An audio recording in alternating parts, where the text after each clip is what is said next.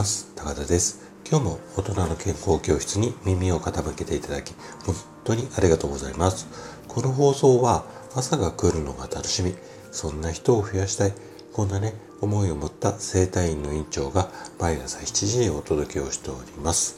さて毎週土曜日はね本の紹介をしています。今日ご紹介したい本が病気を寄せ付けない長寿食。こんな本なんですけどもちょっとねサムネを見ていただくとわかるんですが長寿食というところの漢字がねいわゆる当て字で長寿食の長っていうのが胃腸の長です。で、寿が、えー、寿。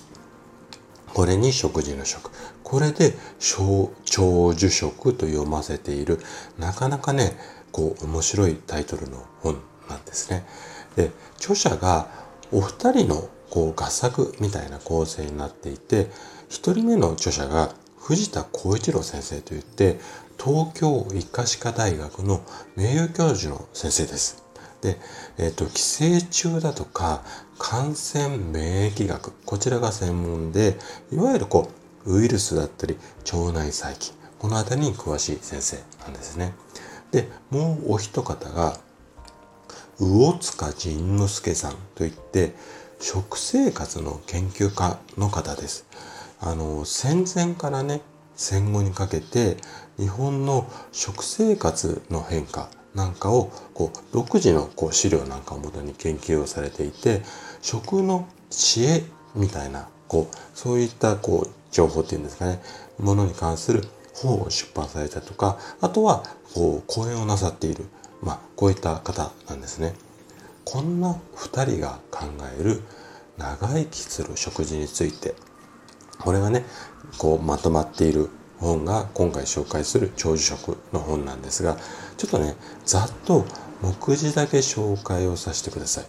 えっと、5章の本と章立てで、えっと、構成されているんですがまず第1章が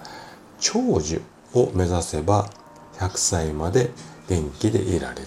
で、ここの長寿が先ほど紹介した長に寿の長寿ですね。長寿を目指せば100歳まで元気にいら、元気でいられる。生きられる。ごめんなさい。元気で生きられる。これが第1章。第2章はね、免疫力を高めて、がんを予防する食事の作法。これが第2章ですね。で、第3章が、細胞を蘇らせたいなら、肉と魚を食べよう。で、続いて第4章が、米と水は十分に気をつけて取りなさい。で、最後の第5章が、病気を寄せ付けない長寿食の作り方。まあ、こんな5章の構成なんですが、タイトルだけ聞いても、どれもちょっとこう気になるタイトルばっかりでしょ？で、このね、本の中では、そのこううんこういったものがいいですよっていう他に具体的なね、まあ、調理法みたいなのも文章だけなんですが簡単に紹介されています。で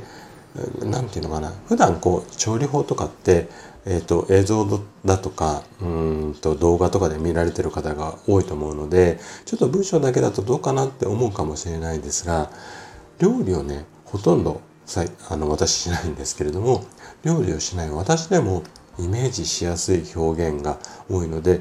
おそらくねあの普段お料理されてる方であればスッとこううんと分かる内容だと思います。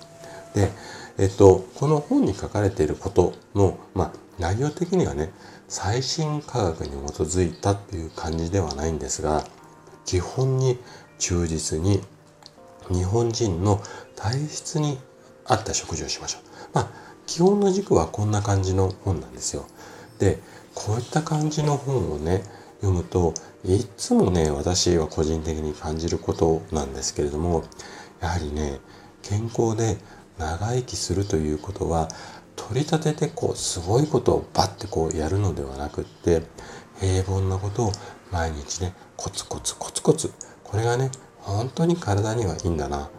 こんなことを思わせる、まあ、そんな内容の一冊です。そして、いつものように図書館にもありますよとお伝えしたいところなんですが、